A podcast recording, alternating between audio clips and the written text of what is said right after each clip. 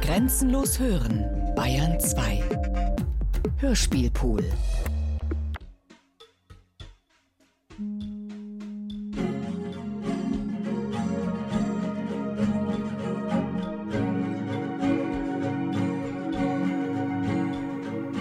In jener Welt, die in diesem Orchester dargestellt werden soll, soll jeder Teil jeden Teil darstellen und bedeuten können.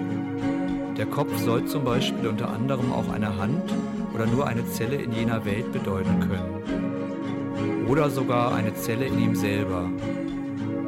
Oder er soll die ganze Welt darstellen können, je nach Interpretation von Seiten des Lesers.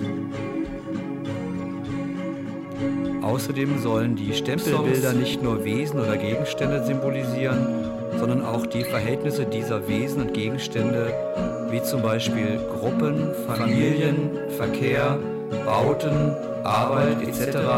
In diesem Weltsystem soll einfach jedes alles bedeuten können.